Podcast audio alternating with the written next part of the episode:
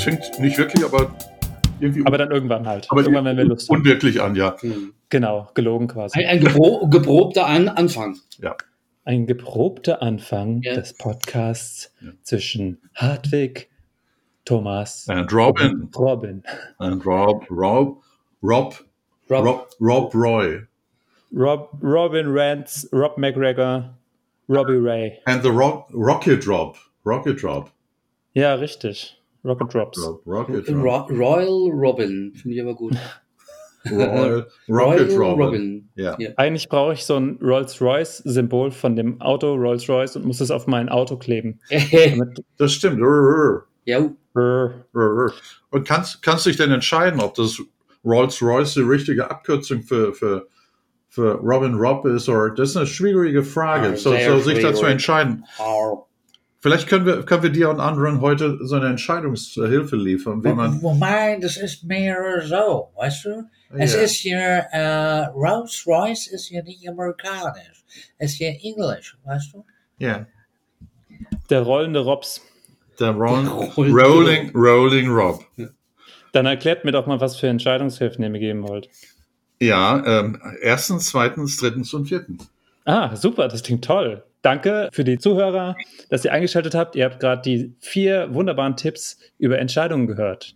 Ja, das ist, äh, das ist eine besondere Technik, schnell, schnell und schmerzhaft auf den Punkt kommen. Mhm. Das nennen wir die Ulvi, äh, die goldene Arschtritt-Technik der Entscheidung. Ah ja, das klingt, das klingt super. Da ist man so schnell fertig, dass man kaum angefangen hat. Ja, man hat die ganzen Informationen. Man hat kaum die, Können, man braucht überhaupt keine Frage, man entscheidet einfach. Und man, man kommuniziert mit, mit Ziffern. Man sagt, okay, ah, das ist äh, ein gutes Problem. I, I, I think we should prefer the, the, the Entscheidung number four. Ah, ja. Or what do you think? Number number Ah. 17 maybe. Oh, ich, ich würde aber die zwei nehmen, Ah, als direkte gut. Antwort. Ach Ja. Gott. Und entscheiden wir uns jetzt für die 2 oder für die 17? Na, dann äh, fangen wir ganz von vorne an. Ah, da fangen wir ganz von vorne an. Okay, also was wir, Ja. heute, was wir heute geplant haben, ist äh, Thema Entscheidung. Das klingt unheimlich einfach. Ja? Also wenn ich halt sage, wenn mich einer fragt, äh, hör mal, möchtest du halt das doppelt so viel Gehalt bekommen? Und dann ist schon eine schwierige Situation. Aber in der Regel sagt man, ja, doch schon. Wenn es sein muss, dann hätte ich schon, hätte ich schon gern das Jetzt doppelte jetzt, kommt, Gehalt. jetzt kommt aber der Ah, Catch. Jetzt kommt der Catch. Du musst Ja. statt 40 die 80 Stunden arbeiten. Ah, das hat man vergessen zu, zu fragen. Äh, das, ist, das ist das Interessante. Also wir würden heute, wir würden heute einfangen, einfach mit einer ganz, ganz schlichten Definition. Äh, was ist eigentlich Entscheidung? Und dann, Robin, hast du ein super Stichwort geliefert. Ähm, das heißt dann Rahmenbedingungen. Hm. Also wir, wir werden dann einsteigen so, was ist eigentlich eine Entscheidung? Und dann wird man sagen, okay, es gibt bes- bestimmte Rahmenbedingungen, die muss man vorher abklären, die muss man kennen. Also wenn ich halt sage, ich bin in der heutigen Situation und ich soll mich entscheiden, und entscheiden heißt halt immer in der Regel, das hat was mit der Zukunft zu tun. Meinetwegen äh, äh, Verdopplung des Gehaltes, da wird man sagen, ah Chef, das ist wirklich super und äh, klingt aber komisch. Habe ich, sollte ich da an irgendwas denken? Ja, du solltest dran denken, dass du halt viermal mehr Stunden arbeiten solltest. Ah, ist okay. Gibt sonst, sonst noch was? Ne? Also wir werden dann nach der Definition über Entscheidung, werden wir halt sprechen über Rahmenbedingungen. Und da gibt's da gibt's äh, verschiedene politische Rahmenbedingungen, ähm, äh, ecological, e economic and social und so weiter. Ich versuche es, wir versuchen es nicht zu, zu sehr zu verschwurbeln. Und äh, dann, wenn man so ein bisschen über Rahmenbedingungen gesprochen hat, also es geht immer darum, abzuklären für einen persönlich in einer bestimmten Funktion. Ich bin Sachbearbeiter, ich bin Gruppenleiter, ich bin Vorstand, was auch immer. Äh, immer, äh, so wie man einatmet und ausatmet, immer in jeder Situation äh, vorbereitet zu sein auf alternative Entscheidungen. Und das sollte irgendwie so Bestandteil der, ja, im besten wäre es, wir können ein Gen implantieren und sagen, immer, wenn eine Entscheidungssituation uns bevorsteht, dann, wie selbstverständlich, wir denken immer in Alternativen. Oder vielleicht auch in was anderem. Da werden wir später drüber reden. Also das ist so, so ein Punkt. Dann äh, werden wir sprechen über ein ganz, ganz, ganz spannendes äh, Modell. Das ist von äh, Bolko von Oettinger. Das war der ehemalige Strategiechef von der Boston Consulting Group, einer, einer großen Unternehmensberatung. Und der hat halt gesagt, Robin, gib mal laut. Wir sehen jetzt nicht, ob du noch da bist. Ich bin noch da, keine Ja. Sorge. Ja. Ja, okay. Du kannst ja immer brummeln und sagen, mm, ja, so, ja oder Ah, Ah. wow, ja, das klingt interessant. Mit so einer samtweichen Stimme. Und äh, Könnten Sie das für mich nochmal wiederholen? Das habe ich nicht ganz verstanden. okay, Bolko von Oettinger Genau. hat nach der, Mhm. hat nach der Dotcom-Krise 2001, als die Internetwerte abgeschmiert sind, hat gesagt, fast eine Trivialität, es ist nicht möglich, in die Zukunft zu gucken. Aber als, als äh, Manager müssen wir halt trotzdem entscheiden. Und da hat er eine bestimmte Vorgehensweise äh, empfohlen, über die würden wir dann anschließend sprechen. Und diese Vorgehensweise von Bolko von Oettinger, die bezogen auf Unternehmen, die würden wir auf eine persönliche Ebene übertragen. Da geht es um äh, Bolko, Bolkos Tipps für, äh, für, für unsere persönlichen Entscheidungen. Und bei den persönlichen Entscheidungen spielt das Stichwort frei sein eine wichtige Rolle. Also man kann halt unfrei sein, wenn man dabei ist zu entscheiden, oder man kann frei sein. Und die Frage ist, was ist eigentlich vorteilhafter? Also was sind Stärken oder Schwächen? Wobei das auch sehr, sehr persönlich äh, Ja. ein Bezug ist. Das ist was ist meine Freiheit Ja, da drin? Nicht? ja, Also so, da gibt es nicht falsch oder genau. richtig, sondern, Richtig. sondern dass man sagt, Thomas, äh, wie siehst du es? Ja. Und Robin, wie siehst du es? Da gibt es kein richtig oder falsch, sondern es gibt halt eine persönliche Entscheidung. Und dann würden wir reingehen in die wunderbare Welt äh,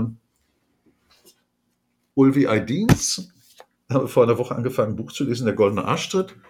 Und äh, da würden wir halt sagen, was, was würde Ulvi uns entscheiden in Sachen Entscheidung? Und Entscheidung hat dann zu tun mit, mit äh, Pain Points, rausgehen, Leute in den Arsch treten. Ja. Unabhängig von den persönlichen Vor- oder Nachteilen. Und das Ende unserer Reise wäre dann vielleicht so ein bisschen wieder, wieder abgehoben, bevor wir dann zu einer Bodenlandung ansetzen, dass man sagt, es gibt verschiedene Voraussetzungen für, für Entscheidungen. Eine hat mit, mit dem griechischen Gott der Zeit Kronos zu tun. Und ihr macht jetzt gerade Schwibbel, Schwabbel, Schwobbel, was immer das ist. Bist du noch da, Ja. Robin? Ich bin noch da, alles gut. Oder Ja. schnarchst du schon im Hintergrund? Ach Gott, der Mali mit seinen Vorlesungen. So, Hartwig, jetzt äh, komm mal hier, äh, erzähl mir mal, was der Kronos ist und was, äh, was der damit zu tun hat. Ja, diese starke Führung bin ich von dir gewohnt. Okay, aber wir werden zum Schluss sagen, äh, es gibt dann verschiedene, verschiedene Zeitverständnisse, wenn Leute entscheiden. Und Kronos ist halt, ich habe immer eine Planung, Gegenwart, Vergangenheit, Zukunft. Und ich will Ziele haben und, und so weiter und so fort. Also ich, äh, ich taue immer verpassten Gelegenheiten nach und, und, und hoffe, dass Planungen in der Zukunft eintreten. Und äh, das ist ein ganz, ganz, ganz äh, typisches für unsere Unternehmen oder Gesellschaften, ein ganz typisches Zeitverständnis. Und dann gibt's Kairos. Kairos ist die Gunst des Augenblicks. Und da wird man halt sagen, okay, ich bin im Augenblick und äh, der Robin geht mir auf den Sack, ja, dann sag ich einfach, nee, Feierabend, Ja, Ende. schalt ab. Und Oder- schalt ab, unabhängig genau. von Zukunft und Gegenwart. Genau, ja. Und äh, was wir halt wollen, wir wollen, so, wir wollen euch, euch halt die Zuhörer ein bisschen dazu bringen, äh, zu reflektieren und zu sagen, ja, welcher Typ bin ich eigentlich?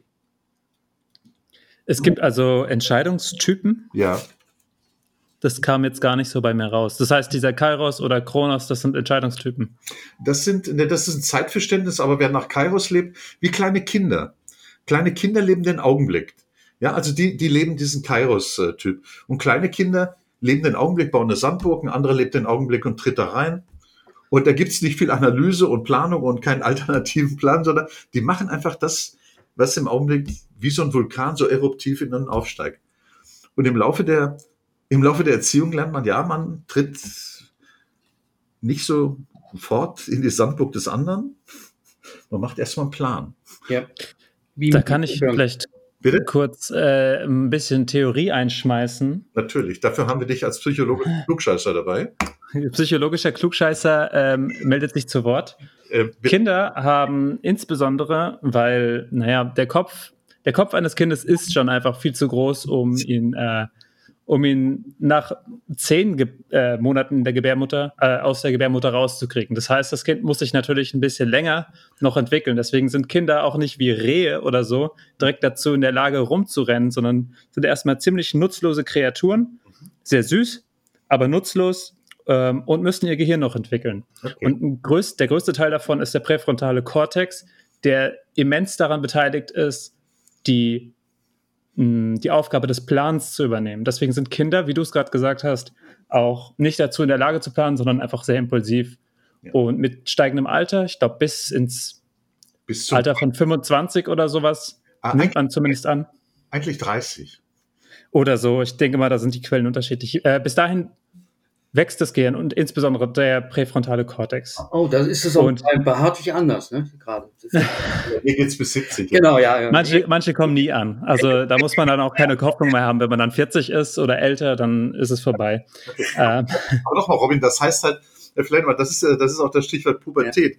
Also häufig, bevor wir dann anfangen mit äh, und so weiter, mit Bolko von Oettinger, äh, so unter biologischen Gesichtspunkt ist halt so, äh, es gibt halt verschiedene Bereiche im Gehirn, korrigier mich.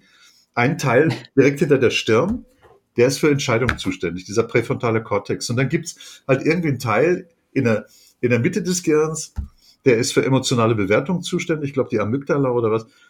Und und die sollten vernetzt sein. Und die werden halt zunehmend vernetzt, aber das fängt halt in der, in der Pubertät 14, 15 an und ist, wird, ist, glaube ich, halbwegs abgeschlossen mit 25 bis 30. Das heißt, bis dahin ist das so eine Art neuronale disruptive Ursuppe. Und dann kommen immer irgendwie so überraschende Entscheidungen zustande. Frage. ja. Ja. Fragezeichen, Ausrufezeichen. Ja, vieles davon war richtig. Das erinnert mich vor allem an unseren letzten Podcast über Psychopathie, weil gerade da sehr ähnliche Teile stark gestört sind. Also sowohl der vorderste Teil vom präfrontalen Kor Kortex, der dafür verantwortlich ist, als auch die Amygdala, wobei das ähm, möchte ich jetzt nicht als absoluten Fakt rausgeben. Okay. Naja, aber jedenfalls, der Mensch hat also, und da- damit hebt er sich von anderen Tieren sehr, sehr stark äh, hervor, die Fähigkeit, in die Zukunft zu sehen. Und es hat wohl damit begonnen, dass der Mensch dazu in der Lage sein wollte, musste, konnte, zu werfen. Ja. Das Werfen war quasi Auslöser dafür, dass der Mensch besser wurde, Ja. indem er leicht in die Zukunft sehen musste, wo sich jetzt ein äh, Ziel hinbewegt. Und das wiederum führt dazu, dass wir Menschen dazu in der Lage sind, Entscheidungen zu treffen. Und die, dieses in die Zukunft sehen geht auch langsam abstrakt. Wir laufen nicht mehr durch die, durch die Gegend und sterben, weil wir falsche Entscheidungen treffen, sondern wir können Entscheidungen durchdenken, indem wir eben doch durch die Zukunft sehen, äh, in die Zukunft sehen. Ja. Vorhin Ja. hattest du erwähnt, dass wir das nicht können. Würde ich gar nicht so unterschreiben. Klar, wir können nicht die Zukunft vorhersagen, aber wir können einen Teil davon vorhersagen und das benutzen wir. Und viele Menschen warten aber auf zu lange auf Informationen, bevor sie sich entscheiden. Und dann haben sie sich quasi entschieden, indem sie nicht gehandelt haben. Ja. Ja. Ja. Mhm. Also wenn man so will, das ist dann auch wieder äh, Kairos, die, die Gunst der Stunde nutzen, bedeutet das. Ich bin in der Situation, es entsteht ein, äh, es besteht ein Entscheidungsbedarf. Und wenn ich dann, Kairos ist ein glatzköpfiger Gott mit einem Haarbüschel auf dem Kopf.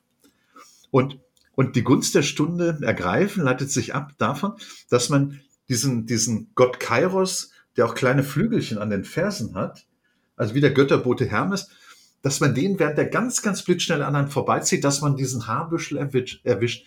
Und das hat da damit zu tun, wenn ich in einer Situation bin, in der Entscheidung Not tut, dass ich dann wirklich die Gunst dieser Stunde erfasse. Das geht häufig nicht über, über das Bewusstsein, weil, weil das Bewusstsein eine ganz, ganz schmale Bandbreite hat. Das ist nur in der Lage, ganz wenige äh, äh, Byte pro Sekunde zu erwischen. Das heißt, einen wichtigen Teil äh, der Entscheidung in so einer Kairos-Situation ist, dass ich auf meinen Bauch höre, auf meine Erfahrung vertraue und sage, scheißegal, ob ich jetzt die Kalkulation zu Ende geführt habe. Ich Mhm. greife einfach Mhm. zu und ich entscheide und ich vertraue meinem, Und, meinem Gefühl. und, und, und es ist auch nicht wichtig, unbedingt den äh, Haarbüschel zu erwischen. Ja, man kann ihm auch einen auf die Glocke schlagen. Genau. Ja, ja. Ja. Aber, aber wichtig ist dann einfach ein gewisser Mut. Ja. Und das ist eine interessante, und mit, mit Mut korreliert, also umgekehrt, äh, Angst. Also in solch einer Kairos-Situation ist wichtig, relativ angstfrei zu sein. Und dann sind wir wieder bei den Psychopathen, eine relativ hohe Risikoaffinität zu haben. Also wenn ich immer schaue, dass ich eine perfekte, hundertprozentige Entscheidung bekomme, dann werde ich, dann werde ich mich nie entscheiden. Ich würde hier aber zwei Paar Schuhe draus machen. Bitte. Einmal hat man, also Mut äh, verstehe ich nicht als äh, Abwesenheit von Angst, sondern Mut verstehe ich als Handeln trotz Angst. Okay. Man wird ja eigentlich, man wird ja, man wird ja mutiger, indem man handelt, obwohl man Angst hat. Und dadurch wird aber die Angst nicht weniger in zukünftigen Situationen, sondern der Mut bleibt oder er wird stärker, ja, weil man dazu in der Lage ist, trotzdem zu handeln. ja, Also ein Heldenprinzip sozusagen. Ja, Ja. ja. ja, Ja. ja. ja. Der Frühstücksheld, der, obwohl er Angst hat, eine Scheibe Käse aufs Brot zu legen, hat sich trotzdem verwegen entscheidet. Ja. Was hast du denn für Probleme? Na, da, damit beginnt aber so ein ganz normaler Der Alltag der- der- der und Hel- der Umgang mit der Angst. Das der, ist Helden, natürlich so. der Ja, Heldenmorgen ja beginnt genau. so. Ja, ja. Ja. Aber äh, du hast, du hast recht, äh, Robin, ich stimme dir zu. Äh, Ang- Angst ist eine ganz natürliche Geschichte. Die hat sich über, die hat über Jahr, Jahrhunderttausende dazu beigetragen, dass wir halt, äh, nachdem wir vom Baum runtergeklettert sind, halt in der Steppe überlebt haben.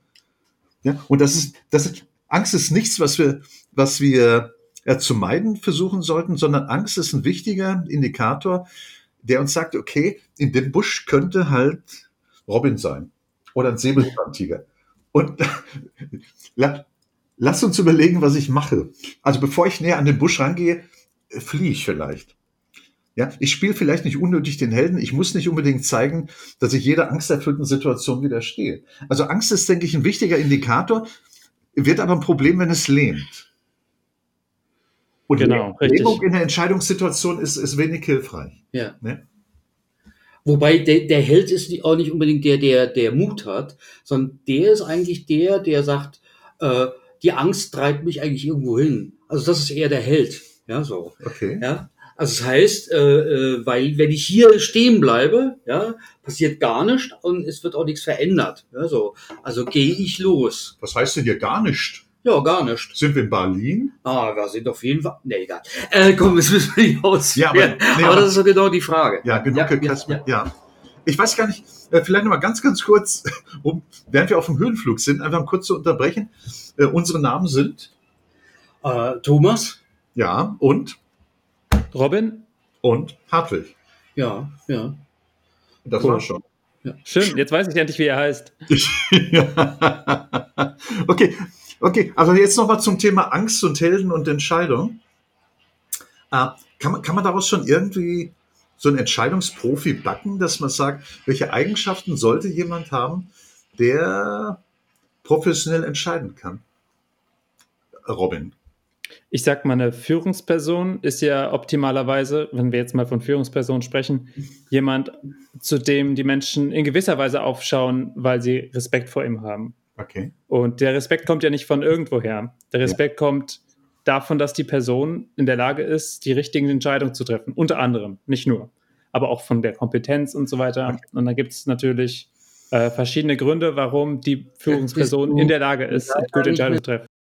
Ja, Mhm. ja. Mhm. Also wir sagen so ein Mhm. bisschen ja oder ja. Äh, das, es gibt das, das äh, Thema Führung ist halt ist ein Riesenthema. Seit 50 Das Jahren gibt ja- es so ja. viele Listen an Eigenschaften, die Führungskräfte haben sollten. Und äh, irgendwann hat mal der Großmeister im Bereich Führung, Peter Drucker, gesagt, ähm, also weil man sich nicht entscheiden konnte, was wirklich Führungskräfte können sollten, hat er irgendwann mal gesagt, alle, also Peter Drucker, äh, weiß ich, über 90 Jahre alt geworden, so Großmeister im Bereich Führung. Irgendwann hat Peter Drucker gesagt, ja, alle berühmten Führungskräfte, die er kennt, haben alles, haben alle eines gemeinsam. Spannungsbogen. Und zwar, sie sind ohne Charisma. Ja, Und alles andere, bei allem anderen ja, äh, sind es halt Eigenschaften, die, die umstritten sind. ja. Also ich, ich habe da keine, also sagen wir so gefühlsmäßig, Robin, neige ich dazu, dir zuzustimmen. Obwohl es heißt, ähm, eine gute Führungskraft sollte mit Mitarbeitern auf gleicher Augenhöhe umgehen, denke ich, ist es wichtig, dass gerade in, in schwierigen Situationen Mitarbeiter das Gefühl haben, der Chef, die Chefin wird schon richtig entscheiden. Und insofern ist dein Bild mit dem Blick nach oben, der ist schon richtig. Ja? Obwohl es ein respektvolles Verhältnis gibt. Also umgekehrt ist halt wichtig, wie kann man als Führungskraft wissen, oder wie gibt, es einen Werkzeugkasten, der uns hilft, äh, äh, professionell zu entscheiden? Vielleicht ist die Führungskraft ja einfach nur die Person, die entscheidet, während sich die anderen vielleicht nicht trauen und Ja, die Führungskraft weiß teilweise selbst nicht, was er da tut und dann funktioniert es vielleicht und vielleicht auch nicht, ja, äh, aber meistens doch, weil am Ende biegt sich meistens eh das meiste gerade. ja, Also da, da kann ich auch dazu sagen, das entscheidet eigentlich auch, äh, ob die Führungskraft anerkannt wird. Das Und da gebe ich ihm jetzt völlig recht. Also dadurch, dass sie entscheidet. Das Ja. heißt, dass sie auch äh, sozusagen einfach mal eine Richtung angibt Ja, und sie äh, sozusagen die anderen dazu bringt, da müssen wir hin. Ja. Ja, so. Und äh, ist das nämlich nicht der Fall, wird dieser Chef auf jeden Fall als ähm, zu schwach anerkannt werden. Da bin ich mir ganz sicher. Also von dem ganzen Rest der Gruppe erstmal. Ja, so. Also, ja, also Thomas, stimme, stimme ich mit überein. Ja. Also ich denke, Mitarbeiter können dann letztlich erwarten, auch wenn sie einen Eindruck haben, wie es weitergehen soll, dass, dass der Chef, die Chefin auf jeden Fall, wenn sie nicht entscheiden mögen, halt entscheidet. Ja. Und äh, dazu gehört vielleicht auch, dass, dass die Entscheidungsgrundlagen transparent sind für alle und dass der Chef oder die Chefin sagt, Leute, vertan, aufgrund, aufgrund der geänderten Bedingungen würde ich Ja. jetzt halt anders entscheiden. Äh, noch eine Anmerkung, noch eine Anmerkung. Irgendwann mal vor Monaten habe ich einen Artikel gelesen über eine Startup-Company in Berlin, die Präservative herstellt. Und äh, der Gründer hat nach ein paar Jahren, das ähm, Unternehmen läuft super, hat der gesagt, seinen Mitarbeitern angeboten, okay, wir fällen die Entscheidung gemeinsam. Und dann wurde nach ein paar Jahren wurde eine Mitarbeiterin gefragt, ja, wie finden Sie es eigentlich? Meinte, ah, ich bin, wir sind nicht wirklich glücklich. Das war vorher viel einfacher. Wir wussten, der Chef entscheidet, mal waren wir zufrieden, mal waren wir nicht zufrieden. Aber jetzt müssen wir halt, weil wir mitentscheiden, uns überlegen, äh, was sind die Vorteile in einer Entscheidung, was sind die Nachteile der Entscheidung. Ja. Also äh, Entscheidungen, jetzt unabhängig ob professionell oder Sicht sind, sind, sind Lust und, und Last. Ja. Aber da sind wir, glaube ich, ähm, und vielleicht sollte man da jetzt mal hinkommen. Da sind wir aber genau bei dieser Sache, wie, äh, was, was wäre denn so eine Grundlage dafür überhaupt, äh, die man bräuchte, um überhaupt eine Entscheidung treffen zu können. Ich bin da einfach jetzt gleich bei diesen Mitarbeitern dabei gewesen, weil ich mir dachte, die haben nämlich was verspürt. Die haben einen unglaublichen Druck verspürt, ob sie ganz bestimmte Dinge überhaupt äh, sozusagen für sich entscheiden können. Ja. Weil sie müssen es ja gleichzeitig auch für den anderen entscheiden. Nicht Ja. so? Ja. Da gehören, glaube ich, auch so ganz bestimmte Auseinandersetzungen mit rein, die ganz, ganz, ganz wichtig sind. Auch zum Beispiel zu sagen, ich würde ja sagen, so ist es richtig, aber was sagst du eigentlich dazu? Und schon habe ich einen Plan B. Ne? Ja. Also ich Das habe ein wäre paar, ja zum Beispiel auch so eine Sache. Also ich habe ne? einen Plan, Ja. äh, Plan B. Es gibt, es gibt das, äh, Thomas, das geht so in, in Richtung eines Konzeptes, das heißt Empowerment. Ja. Und Empowerment bedeutet, den Mitarbeitern mehr Power zu geben. Also das, wenn man mal ausgeht von einem klassischen Modell, autoritäre Führung, da gibt es einen Chef oder eine Chefin, die sagt immer, Leute, eins und eins ist drei und die denken, ach Gott, ja, eins und eins ist drei, wenn er will. Und machen halt irgendwas. Und äh, Empowerment heißt halt, man wechselt von einem autoritären Führungsstil so in Richtung kooperative Führungsstil. Mhm. Und das heißt, als Führungskraft übergibt man eigene Weisungsbefugnisse an die Mitarbeiter. Man macht die Mitarbeiter schlauer, man gibt Ja. ihnen Power. Ja. Das heißt, man entwickelt ein Gespür dafür, dass man sagt, ah, der mag Zahlen. Also soll er, also soll er halt Controlling machen. Ja. Oder der hat, äh, der ist sehr empathisch, der kann sich einfühlen und hat so, ist so ein Kümmerer gehen. Dann soll er das machen. Also äh, das ist eine andere Art, äh, mit Entscheidungen umzugehen. Die Führungskraft delegiert die Führungskompetenzen an alle Mitarbeiter und macht sich überflüssig. Äh, da gibt's, das ist ein, finde ich, unglaublich cooles Prinzip. Was dahinter steckt, ist eine große Gelassenheit der Führungskraft und sagen wir, eine so große Selbstgewissheit. Ich muss nicht unbedingt Führungskraft sein, ich muss nicht entscheiden, Ja. sondern ich mache meine Leute schlau und mich überflüssig. Ja. Das ist ein cooles Konzept, das in der Praxis nie funktioniert hat. Weil, so schön das ist, weil Führungskräfte halt das Gefühl nicht mögen, äh, dass sie verzichtbar sind. Hm. Gerade in Hm. Sachen Entscheidung. Aber ich finde das ein extrem cooles äh, Konzept. Ich, kann, ich könnte da jetzt was dazu sagen, weil da fällt mir sofort eine Geschichte ein. Ich bin ja der Storyteller als, als Ja. solches. Äh, ein äh, wirklich guter Freund, der hat äh, seit langer, langer Zeit ein, ein Unternehmen geführt, ein Architekturbüro, großes, gutes, funktionierendes Architekturbüro. Und er wollte langsam sich rausnehmen. Und er wusste, er hat super gute Kräfte äh, da drin. Er hat sehr, sehr, sehr gute Mitarbeiter. Er hat Leute, die Führung übernehmen können, jederzeit. Die tun es gerade ja eigentlich auch schon. Aber er will jetzt raus, so allmählich aus diesem ganzen Unternehmen. Er würde jetzt einfach gerne mal Rentner werden, auf Deutsch gesagt, nicht? Also in Pension gehen und äh, er würde gerne denen auch sein Architekturbüro übergeben, weil er sich ganz sicher ist, dass es funktioniert. Und da sind wir genau bei dem, dass ich sagen kann, er arbeitet seit acht Jahren jetzt daran, dass er Ist das- aussteigen Ist kann. das dein Bruder? Nein, das ist nicht mein Bruder, aber ein sehr, sehr guter Freund von mir. Ja. Und wo ich einfach sage, so allmählich kommt er jetzt in den acht Jahren dahin, dass das funktionieren könnte und dass drei Leute tatsächlich statt einem die Führung übernehmen und dass jeder in seinem Ressort sozusagen auch weiß, was er da zu tun hat und Entscheidungen trifft. Ja. Also vielleicht aus meiner Sicht, um das, Ja. also ich sag mal, um dem vielleicht so ein bisschen Dalai Lama-Touch zu geben, Ja. ja, die, die wahre Kunst der Entscheidung ist nicht zu entscheiden und die Mitarbeiter so schlau zu machen, dass sie in deinem Sinne als Führungskraft entscheiden. Ja. Ja. Und so hat er also immer wieder versucht, von allen möglichen Seiten her, das auch so hinzukriegen. Und ich muss ganz ehrlich sagen, ja, er ist jetzt nicht gescheitert. Ja? Und dann können wir den Sprung in konkrete Sachen machen. Also vielleicht nochmal einen Sprung in diese Empowerment-Geschichte. Äh, Empowerment heißt konkret, dass man sich als, als Chef, als Chefin, als Entscheider überflüssig macht. Und das heißt, jetzt spreche ich über, über professionelle Entscheidung eines Vorgesetzten.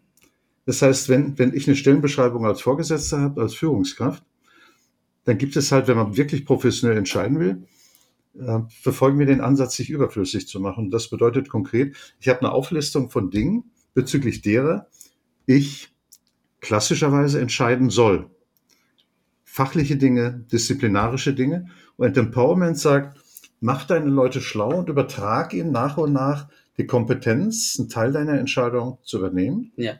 Und letztlich, im letzten, im letzten Stadium, das nennt man dann äh, eine reife, eine reife Entscheidung oder reifes Team oder reife äh, organisatorische Einheit, kreist man als Führungskraft wie ein Satellit um die Abteilung und beobachtet von außen. Und die Mitarbeiter sind, sind schlau gemacht und sind äh, und können professionelle Entscheidungen fällen im Sinne, im Sinne der, der Vorgesetzten. Da Also- hätte ich zwei Fragen zu. Ja, Erstens, was würdest du jemandem sagen, der, der dir sagt, ich habe aber Angst davor, dass ich dadurch, dass ich mich überflüssig mache, überflüssig gesehen werde und vielleicht den Job verliere? Ja, dann würde ich sagen, äh, das ist okay. Dann äh, unterhalten wir uns vielleicht im halben Jahr oder in einem Jahr nochmal. Wenn es ein Mitarbeiter ist oder wenn es eine Führungskraft ist, die sich das zutraut, dann würde ich äh, die Führungskraft coachen. Wenn es jemand ist, der ein bisschen zögerlich ist, dann würde ich ihn auch coachen. Hm, okay. Ich habe das, in der- ich habe das in der Forschung gemacht, in meinem Zuständigkeitsbereich. Also irgendwann kam, so sorry für eine, eine halbe Lagerfeuergeschichte, irgendwann kam ein Mitarbeiter zu mir und sagt, ja, ähm, also der hatte eine Budgetverantwortung und äh, die Entscheidung in seinem Zuständigkeitsbereich. Und irgendwann meinte er, ja, da steht die Entscheidung an in einer bestimmten Größenordnung, ich traue es mir nicht zu. Meinte ich, okay, egal wie Sie entscheiden, Sie haben meine Rückendeckung. Meinte ja, aber äh, ich hätte Sie trotzdem gerne dabei. Und dann bin ich halt dazugekommen.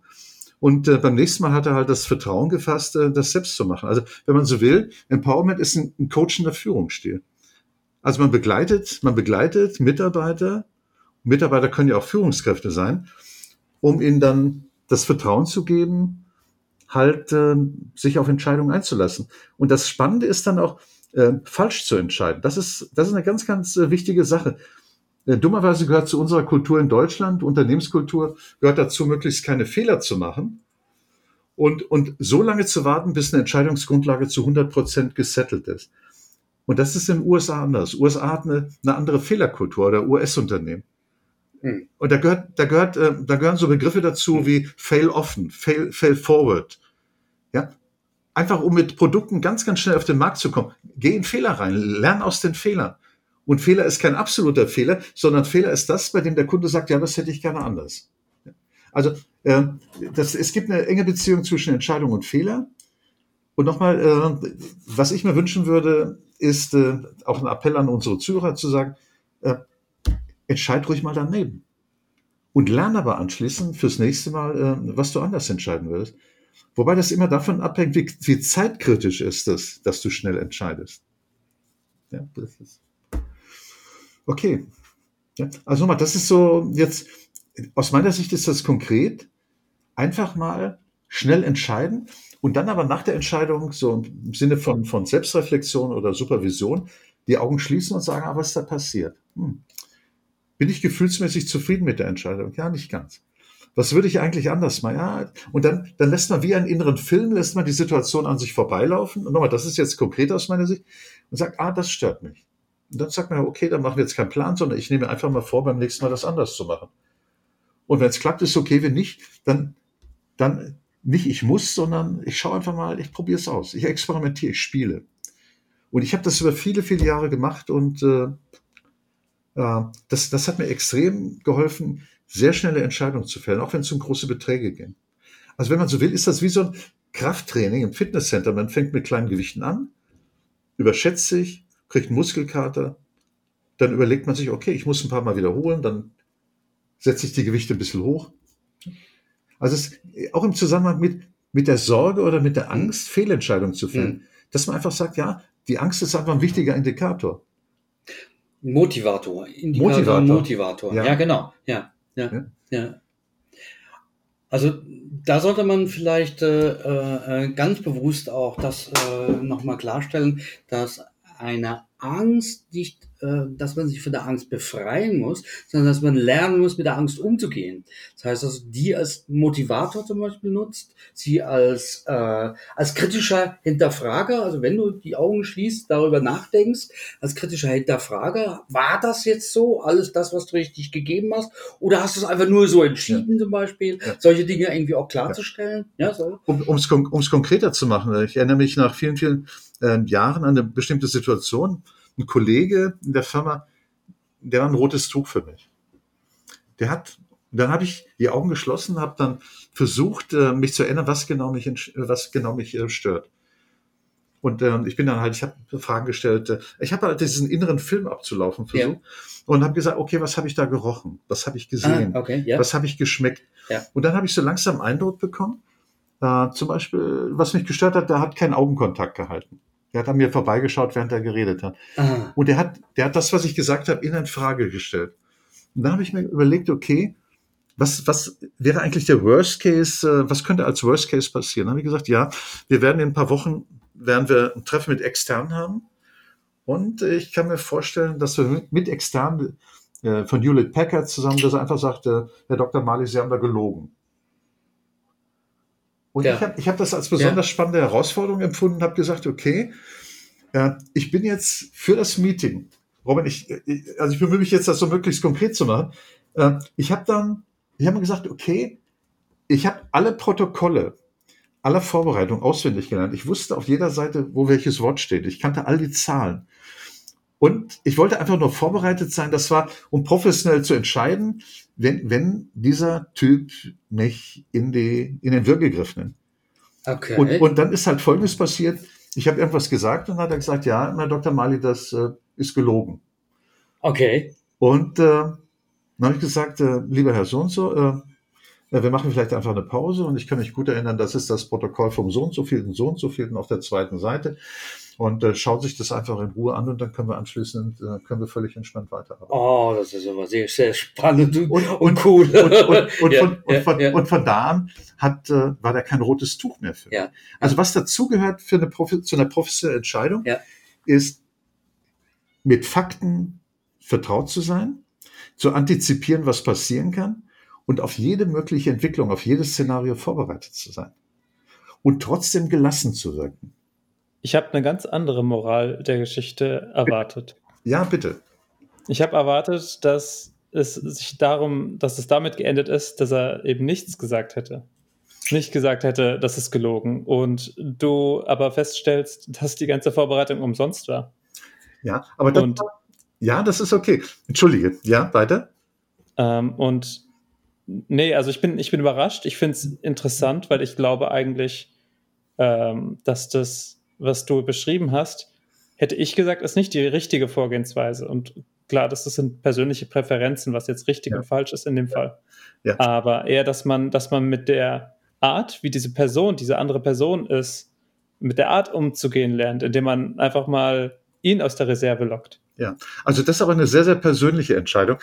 Äh, wich- wichtig ist, denke ich, also mein Verständnis von professioneller Entscheidung, dass, dass erstens, es geht immer um die Interessen eines Unternehmens, das ist das Erste, dass die Entscheidung halt den, den Interessen des Unternehmens äh, zuträglich ist und zum Zweiten, dass man, dass es so eine gesunde, dass man sich gut fühlt.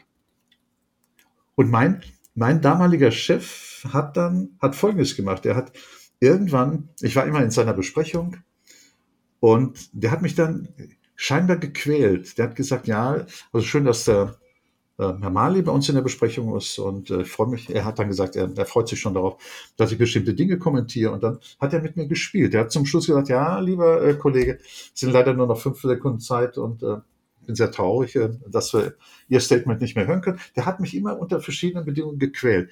Und irgendwann, wir haben uns jeden Morgen gesehen.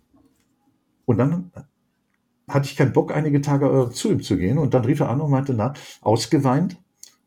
habe ich gesagt, ich hatte keinen Bock, mich quälen zu lassen. Meinte Mali, entweder haben Sie das Zeug zu einer Nachwuchsführungskraft und dann können Sie mit solchen Situationen souverän umgehen oder Sie können es nicht. Und der hat mich jahrelang, hat er mich trainiert, vorbereitet zu sein und solchen Situationen souverän umzugehen. Und auch einen guten Eindruck zu hinterlassen. Und ein guter Eindruck aus meiner Sicht hieß dann, also erstens nicht nachtreten. Und, äh, und dann auch zu schauen, wie kann man solche Situationen deeskalieren? Also letztlich geht es darum, was will man persönlich oder als, was sind die persönlichen Beweggründe und was sind, was sind die Interessen des Unternehmens? Und dass man die, die, die Dinge einfach, äh, dass man die Dinge einfach äh, abwägt und dann entscheidet. Und äh, wie gesagt, es macht keinen Sinn, mit 15 Herzinfarkt zu kriegen und, äh, und trotzdem immer ein gutes Gefühl zu haben. Das, also das ist das, was, was mich über viele, viele Jahre bewegt hat, um um, also ich hatte da zwei gute Lehrmeister, ich mein äh, Chef in der, in der Forschung und mein vorherigen Chef in der, in der Informatik und äh, der erste Chef hat immer alle, alle, alle Dinge, die man gesagt hat, an sich abprallen lassen. Also so, als ob er so, so einen mentalen Regelmann, Regenmantel hatte und alles, was gesagt wurde, perlte an ihm ab. Die habe ich, den Mann habe ich bewundert. Ganz, ganz große Kunst. Das klingt bewundernswert, ja. Ja, und der andere hat halt Machtspiele gespielt, der hat attackiert und hat nur die Leute akzeptiert, die auf gleicher Augenhöhe mit ihm umgegangen sind. Und was hältst du davon, jetzt so im Nachhinein? Ähm, also ich habe von beiden gelernt. Ich, äh, also ich kann, ich kann, wenn man so will, und ich finde, das gehört dann zum, zum, zu einer Professionalisierung von Entscheidungen dazu. Es gehört dazu, zwischen verschiedenen äh, Stilen wechseln zu können. Und das muss man halt trainieren. Oder das kann man, das muss man nicht, aber man kann es trainieren. Und das heißt, man würde so eine Art Trainingsprogramm auflegen und würde sagen, ja, um jetzt wieder so, so einen konkreteren Bezug zu bekommen. Äh, ich habe dann, ich habe dann von, von meinem späteren Chef in der Forschung gelernt, der hatte gesagt, Mali, machen Sie, jetzt ist äh, wieder der, der Bezug zu einer konkreten, zum konkreten äh, Führungsalltag. Wählen Sie nie den bequemeren Weg. Wenn Sie, das heißt, wählen Sie nie den bequemeren Weg insofern, dass sie sich entscheiden oder sich entscheiden halt, jemanden Stinker nie, dem nicht zu begegnen.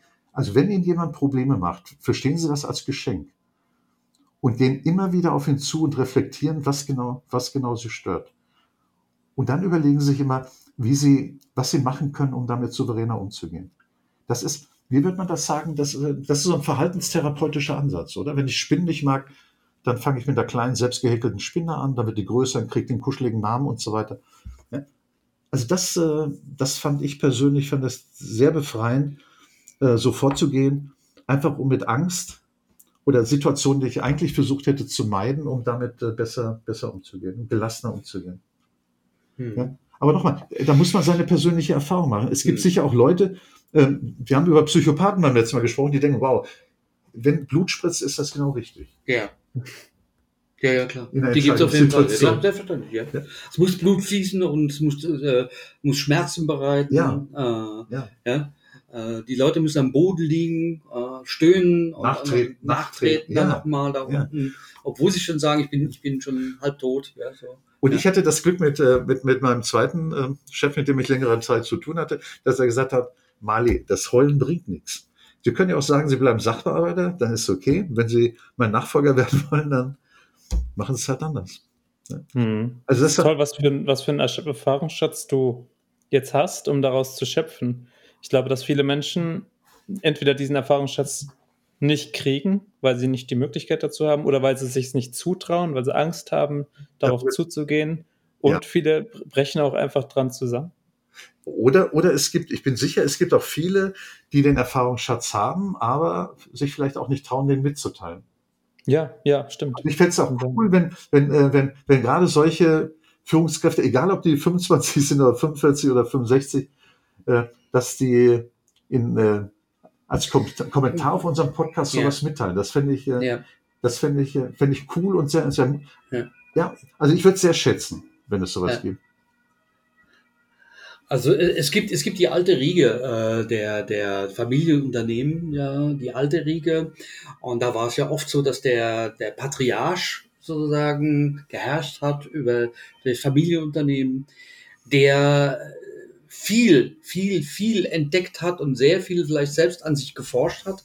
Ähm, so ein Beispiel ist mir im Weg gelaufen im Saarland und der hat erst mit 80, nachdem schon längst seine Kinder übernommen hatten, auch immer eher noch immer noch reingeredet hat, ja, so, hat er dann irgendwann mal so im Loslassen, ich muss ja bald sterben, hat er darüber erzählt, wie er eigentlich den Betrieb immer geführt hat und wie er konsequent immer jede äh, Entscheidung äh, sozusagen anders überlegt hat. Also nie im gleichen Schema, um bloß nicht in irgendwas zu verfallen, was sozusagen Gleise legt. Also Kampf der Routine. Ja, Ja. dagegen Mhm. Zu arbeiten. Ja. Wobei er ja aber gleichzeitig die Entwicklungsabteilung auch übernommen hatte oder beziehungsweise geführt hat und gesagt, wenn die Entwicklung äh, sozusagen so arbeitet, dass sie immer in gleichen Richtungen arbeitet, dann wird sich bei uns nichts mehr bewegen. Wir werden keine Produkte mehr entdecken, die, die spannend sind auf dem Markt und, und, und also so. Also, ja, so. Also was ich, mir- was ich mir als Problem vorstelle, also gerade wenn ich so an, an ältere, in der Regel Männer denke, Ja. so da gibt es so die Bezeichnung Patriarch, Ja. vielleicht auch wohlwollender Patriarch, dass, dass es unter Männern in Top-Führungspositionen nicht so selbstverständlich ist, über solche Dinge zu sprechen. Ja. Das heißt, man braucht auch einen Gesprächspartner. Wir, wollten- wir wollten eigentlich den, auf den Ulvi jetzt kommen, ne? den goldenen Arschtritt. Ne? Da wollten wir eigentlich jetzt die hinbauen. Ja, so. Mhm. Genau. Und äh, jemand von ganz, ganz außen wäre eben der äh, Ulvi Ja. Aydin. Also ne? Ulvi, ja. ist, ähm, Ulvi ist ein Interimsmanager, Ja. Interimmanager und ähm, der hat ein sehr schönes Buch vor ein paar Tagen rausgegeben, das ähm, haben wir alle gelesen. Und ähm, das Buch heißt Der goldene Arschtritt, kann ich euch empfehlen. Ulvi Aydin, ähm, ähm, Ulvi halt wie man Ulvi schreibt und Aydin mit Y, Inside, Insights eines Interimmanagers. Und Ulvi beschreibt, sein, sein Stil ist es, ähm, sich, dem, sich dem Gleichschritt ähm, organisatorischen Ablauf, der organisatorischen Prozesse im Unternehmen, äh, sich zu entziehen. Ja? Also es entwickeln sich Routinen und wir tun die Dinge immer auf die gleiche Weise. Ja. Und vielleicht tun die weh, aber nicht so richtig. Und Ulvi als Interimmanager äh, praktiziert den Stil, dass er sagt, er geht halt raus Ja. und spricht auch Vorstände und Geschäftsführer ganz direkt an und sagt, äh, was ist das für ein Geschwurbel? Und der, der hält dann den Finger, der zeigt dann auf sogenannte Pain Points, auf Schmerzpunkte, die man als Insider gar nicht wahrnimmt. Und wenn man die nicht wahrnimmt aufgrund von Routinen, dann hat man halt eine ganz, ganz andere Sicht äh, als Entscheidungsgrundlage. Und Ulvis Stil ist verständlich, se selbstbewusst auf Probleme hinzuweisen. Sein- Keine Scheiße reden. Bitte? Ja, wenn die Scheiße reden. Genau, der Robin, das ist es. Ja. Und dann einfach zu sagen, auch vom, vom gesamten Vorstand zu sagen, Leute, das ist scheiße. Das wird keiner verstehen. Ja. Ja. Und üblicherweise sind dann Führungskräfte nicht gewohnt, dass, dass äh, Mitarbeiter oder Untergebene äh, so ehrlich sind. Und Ulvi praktiziert, das ist äh, der Inhalt des äh, kleinen Büchleins, der goldene Arschtritt, äh, offene und trotzdem eine ehrliche und respektvolle Kommunikation, Ja. um Ja. den Leuten klarzumachen, wenn, wenn ihr entscheidet, versteht euch niemand. Ihr müsst, Ja. Robin, den Eindruck hast du ja auch manchmal, wenn ich über WhatsApp schreibe. Und Das sind einfach nur cool klingende Wörter. ja, die haben auch Substanz, aber trotzdem, bei dir kommt es dann halt anders an. Oder du bist dann so charmant direkt und sagst halt, hältst einen Finger auf eine charmante Weise in die Wunde und ich denke, ach Gott schon. ja. ja.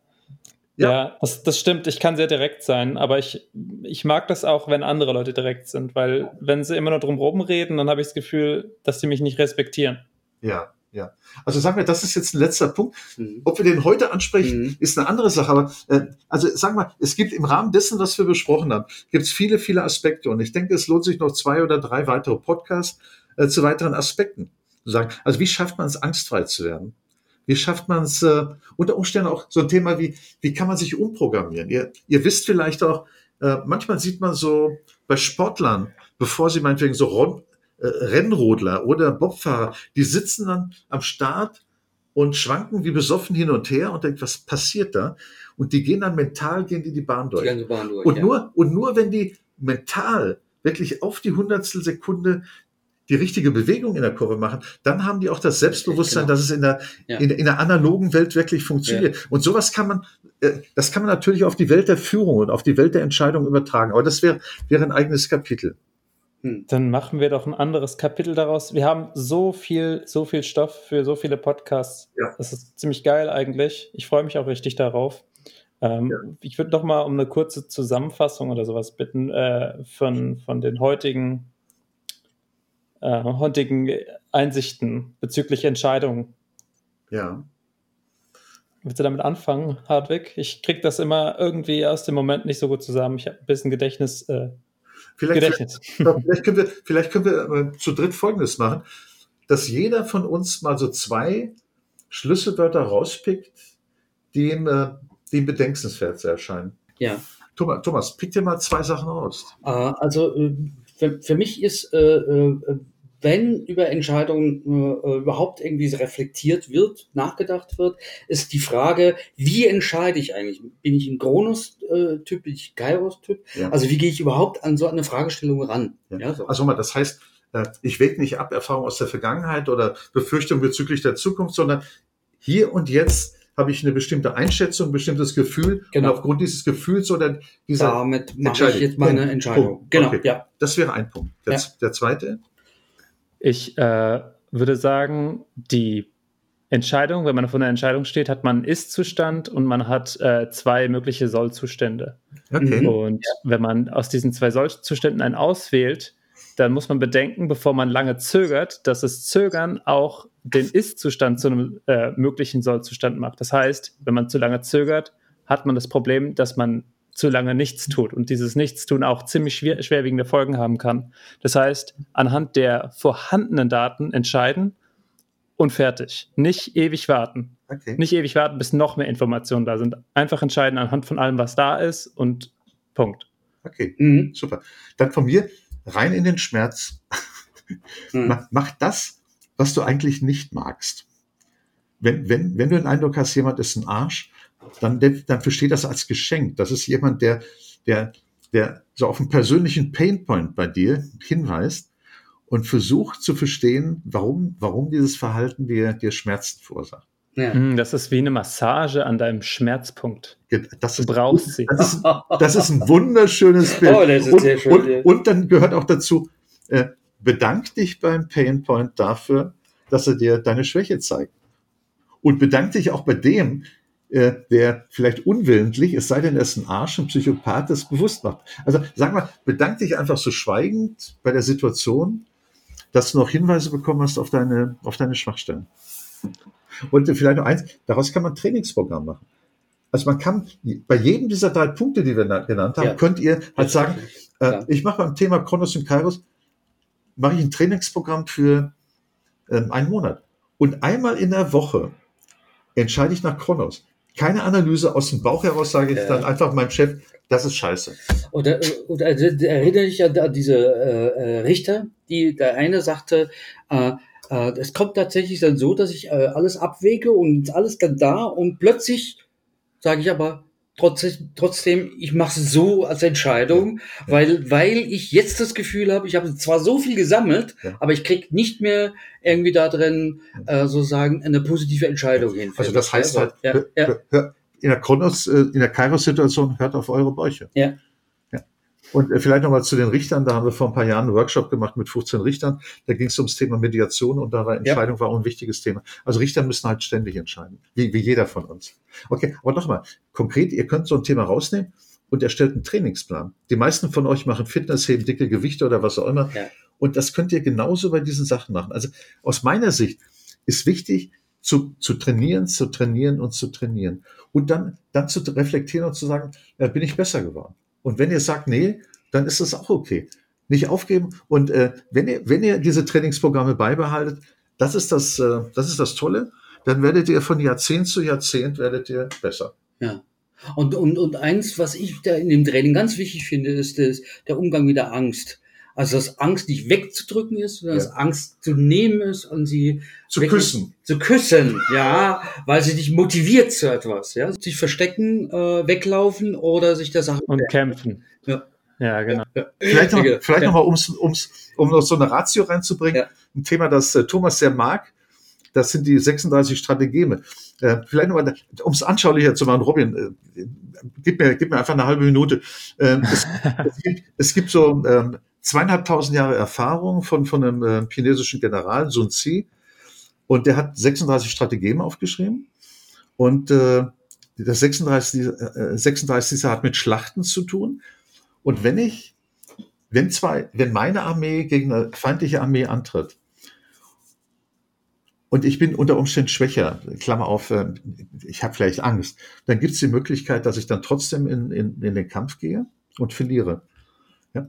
Und äh, eine weitere ist dann, dass ich, dass ich mich zurückziehe und das aber, das scheint eine chinesische Mentalität zu sein und das nicht als Niederlage empfinde, sondern einfach al- als eine Option, um, um andermal, wenn ich besser gerüstet bin, halt siegreich äh, die Schlacht zu bestehen. Und die dritte habe ich halt vergessen. Also nochmal, zurückziehen ist jetzt äh, ist eine Option, um beim nächsten Mal zu gewinnen. Und zurückziehen in einer angsterfüllten Situation, er hat halt die Option, beim nächsten Mal halt anders und professioneller zu entscheiden. Genau. Das ist äh, Das war einfach die so mein, Rest, Strategie. mein restliches Geschwurbel. Das ist Genau, das war super gut. Du hast, äh, Ist der Hartwig fertig? Ich habe nicht hingehört. Bitte? Du hast nicht hingehört. Robin, Robin, du seist verflucht äh, bis ans Ende deiner Tage. Oh, danke, das ist süß. okay, Robin, gibt's von dir aus noch was? Nee, ich habe keinen Bock mehr. Ja, aber vielleicht sollten wir eines sagen im Zusammenhang mit dem Auto.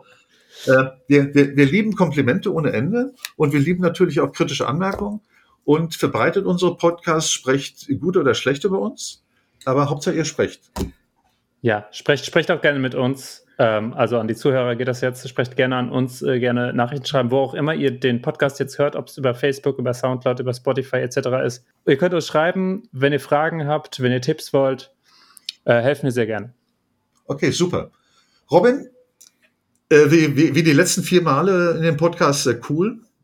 Riesen, Cool. Ja, absolut, ein Riesenspaß. Ja, hat mich wieder sehr, sehr gefreut, das zu machen. Hat mir sehr viel Spaß gemacht. Okay, ähm, alles Gute, liebe Freunde. Ich gehe jetzt Ja, äh, in genau. ein italienisches Restaurant, Restaurant mit meiner Freundin, trinken wir Wein und ähm, äh, denke an euch und stoß auf euer Wohl an. genau. Robin bleibt trotzdem glücklich. Tschüss. Skoll, natürlich. Tschüss. Ciao. ciao, ciao. Danke für eure wertvolle Zeit. Fragt uns, gebt uns Kommentare zu unserem Podcast oder schreibt uns auf Facebook unter ComeOnBCC, auf Soundcloud oder per Mail über info at comeon.de. Ey, wir freuen uns über jedes Feedback. Wollt ihr mehr Infos? Kommt auf unsere Webseite comeon.de. Dort gibt's Spannendes an Shownotes und Links. Und übrigens, ComeOn bietet die besten Seminare in Kommunikation und Management. Ey, und nicht vergessen, nächsten Freitag, neuer Podcast. Hör rein. Vielleicht mit deinem besten Freund.